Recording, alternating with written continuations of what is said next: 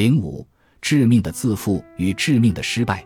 在《昨日的世界》一书的开头，斯蒂芬茨威格这样写道：“倘若要我今天为第一次世界大战前我长大成人的那个时代做一个简明扼要的概括，那么我希望我这样说：那是一个太平的黄金时代。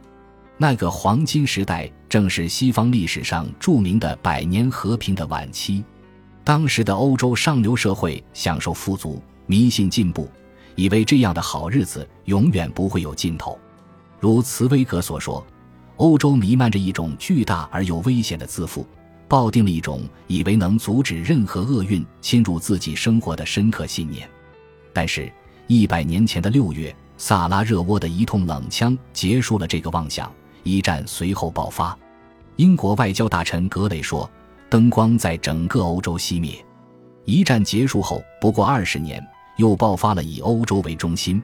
最终将全球都卷入其中的二战，这是西方文明制造出的害人的野蛮。相比翻检战争的各种耸人听闻，更有意义的是讨论黄金盛世何以骤然崩塌。茨威格生于1881年，那时候自由竞争的资本主义其实已经终结，帝国争霸已经开始。后来被引爆的火药桶已经在蓄势了。通过作家的技术可知，在一战爆发前。这一切甚少渗入普通人的日常生活，宏大的历史变迁也没有进入年轻茨威格的视野。他在回顾一生时，《昨日的世界》写于二战期间，也只写下了对失去的美好往昔的哀叹，却没能给出解释。民族主义的狂热，加上政客们的短视与愚蠢，破坏了自由贸易、市场机制和国际军事，最终导致世界大战的悲剧。这是当年流行的解释，这种说辞到今天也还有市场，但这是浅薄之见。要理解世界大战的发生，我们需要借助更深刻的理论家的思考。有两个人的意见特别值得借鉴，一个是列宁，一个是卡尔波兰尼。他们都没有就战争谈战争。百年和平的起始伴随着自由市场制和自由贸易体制的成型。时间为十九世纪的第一个十年，但到了十九世纪六十年代，自由竞争就开始走向垄断了。列宁在《帝国主义是资本主义的最高阶段》中用详实的统计资料说明，十九世纪末，西方资本主义国家的生产、金融资本的集中到了极高的程度。在这种新形态的资本主义体制下，资本家为了攫取更高的利润，开始向国外输出资本。由此发展起资本家的瓜分世界的同盟，划定各自的势力范围，以垄断替代竞争，进而列强开始瓜分领土，直至将世界瓜分完毕。列宁没有直接谈论一战，但他的逻辑清楚地暗示了战端何以被挑起。世界瓜分完毕，不代表事情的完结。为了取得更有利的资本积累的条件，列强随时会企图重新瓜分世界，目的是两重的。既是为了扩大自己的势力范围，也是为了瓦解对手的霸权，于是各国走向战争便不可避免。相比把战争的原因简单的归结于政客的民族主义狂热，列宁的深刻之处在于指出了是制度，而不是人的主观因素在起着支配性的作用。这个制度就是资本主义。资本主义意味着资本的无休止积累，资本家要不停地获取利润。一切都要为此目标服务。在列宁的分析中，从自由竞争走向垄断是一个自然的发展过程，因为垄断可以获得比自由竞争更高的利润率。在自由竞争的时代，西方大国的政客是反对殖民的；在垄断时代，政客们转而鼓吹帝国主义，瓜分世界是为了维持垄断地位。列宁特地指出，资本家瓜分世界。并不是因为他们的心肠特别狠毒，而是因为集中已经达到这样的阶段，使他们不得不走上这条获取利润的道路。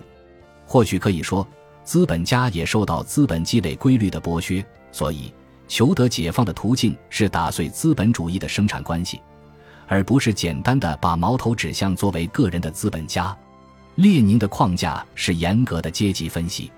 他把资产阶级视为资本主义社会起绝对支配作用的核心，工业资本与金融资本之间，金融资本与政府之间实现了人事结合，资产阶级控制了国家机器，使国家的行为完全顺从于资本家的利益诉求。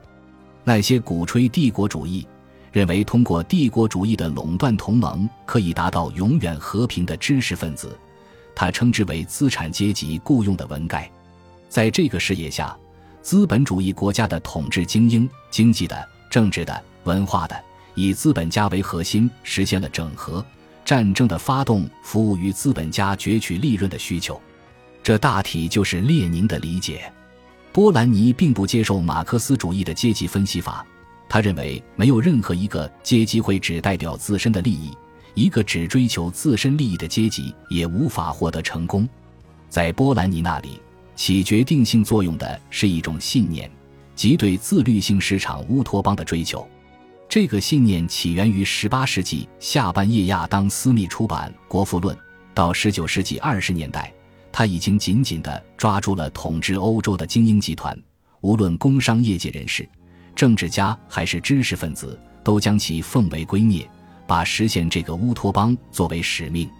从一种书斋中的理念到统治集团的意识形态，这个过程如何完成呢？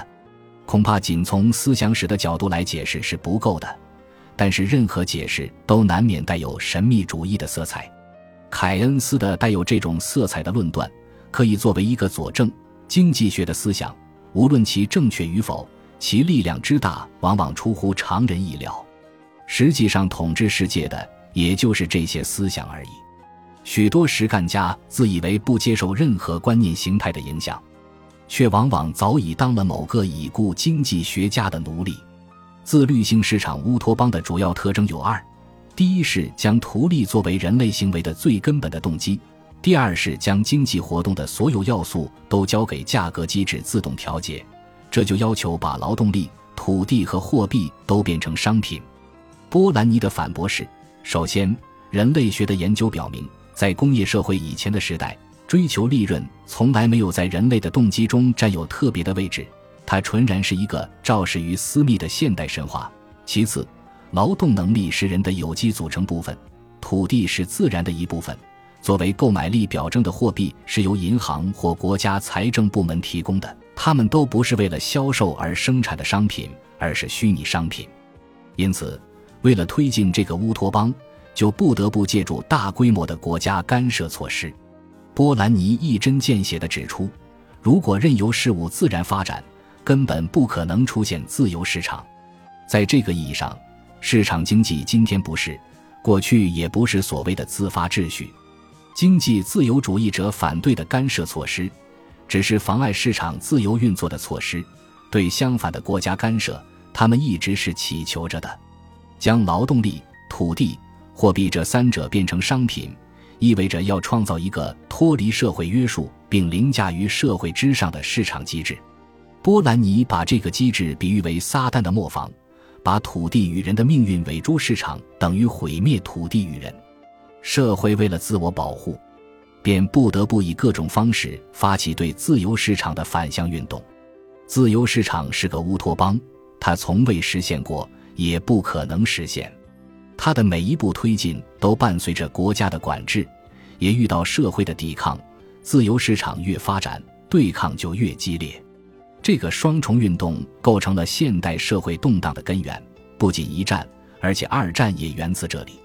茨威格对黄金时代的回忆给了黄金一席之地。他写道：“我们的货币奥地利克朗是以闪光发亮的硬金币的形式流通的，因而也就保证了货币的不变性。”在波兰尼看来，自律性市场机制最重要的原则就是金本位制。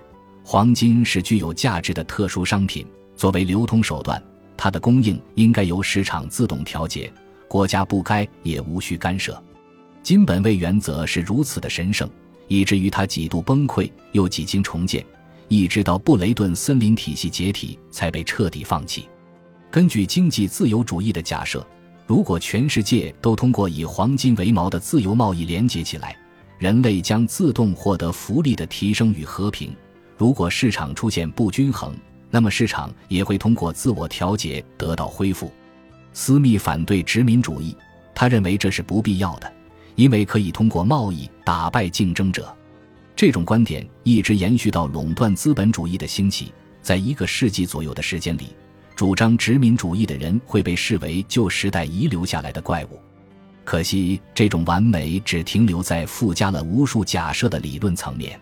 自由贸易良好运行的前提是各国同为地位差不多的主体，但事实上各国的情况不同，自由贸易注定导致不均衡的出现。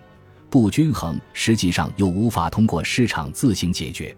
金本位制下，在自由贸易中处于劣势的国家将承受黄金储量的净流出，这会导致该国的信贷紧缩。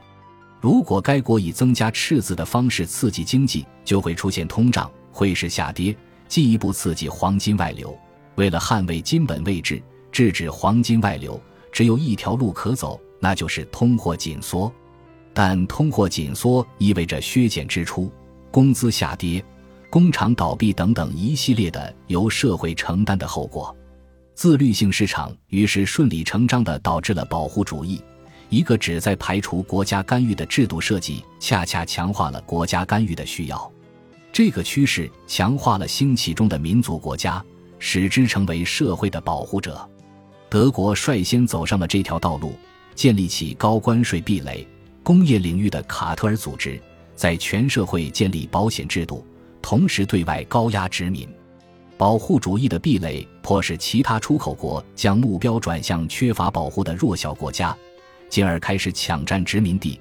这是为了顺利地将贸易网延伸到这些地区，让那些落后国承受社会动荡的痛苦。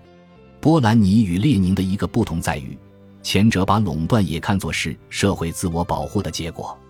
因为生产组织也受到自由市场起伏的影响，一旦公司倒闭，既意味着资本家的损失，也意味着工人的失业。以自由市场开始，以经济帝国主义结束。十九世纪末二十世纪初，帝国主义瓜分世界的狂潮是以自由贸易之名而实行的，目的是在各自的势力范围内让自由贸易得以继续。斗争发展到极点，就只能以战争解决。一战把百年和平取得的成果打得粉碎，却没有打碎经济自由主义的顽固与自负。一战结束后的第一个十年中，西方的精英统治集团按照导致了战争的经济自由主义教条进行重建。当时普遍的信念是，只有重建1914年以前的体制，才能重建繁荣与和平。在指导性的教条中，最重要的还是金本位制。连新兴的社会主义国家苏联都毫不犹豫地加以遵循。